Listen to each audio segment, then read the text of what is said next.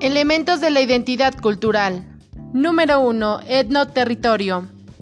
Entendemos que toda cultura humana tiene un terreno cultural compartido.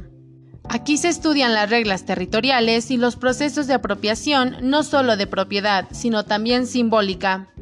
Además, se tiene en cuenta los recursos disponibles y la forma en que se aprovechan dichos recursos.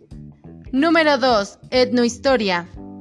Hace referencia a la cultura de la identidad biográfica. Es necesario observar las raíces culturales de cada sociedad para comprender su cultura y su comportamiento. Por ejemplo, la historia de una comunidad basada en su tradición cultural e ideológica o a los hechos históricos que marcaron el rumbo de una sociedad determinada. Número 3. Creencias e ideas. Las creencias son sistemas interpretativos que un grupo social tiene sobre la realidad. Explican el mundo en el que vivimos y por tanto crean conductas vinculantes. Además, estas provienen de los valores. Número 4. Valores y normas. Los valores y las normas crean el núcleo fundamental de las culturas.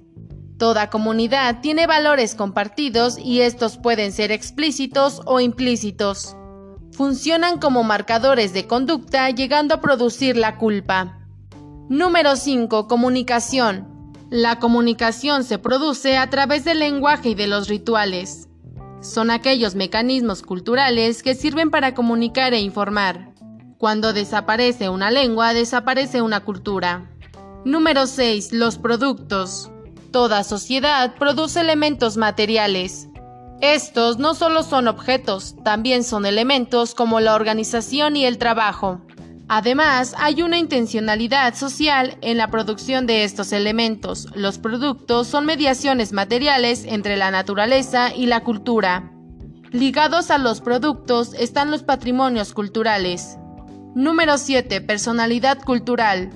La personalidad cultural es la presencia de una serie de características de la personalidad que son comunes a los miembros de un determinado grupo social. Además, están relacionadas con pautas culturales específicas. Número 8. Religión.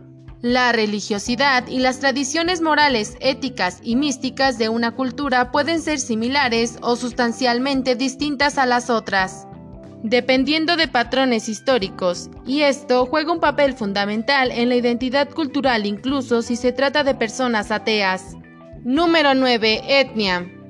Los orígenes raciales y étnicos suelen incidir importantemente en la identidad cultural, dado que tradicionalmente las comunidades se han agrupado en torno a ideas comunes de raza, cultura y geografía.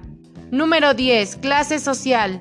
Los estratos sociales de una comunidad también comparten rasgos de identidad cultural que pueden ser exclusivos o que les permiten identificar entre sí a sus miembros.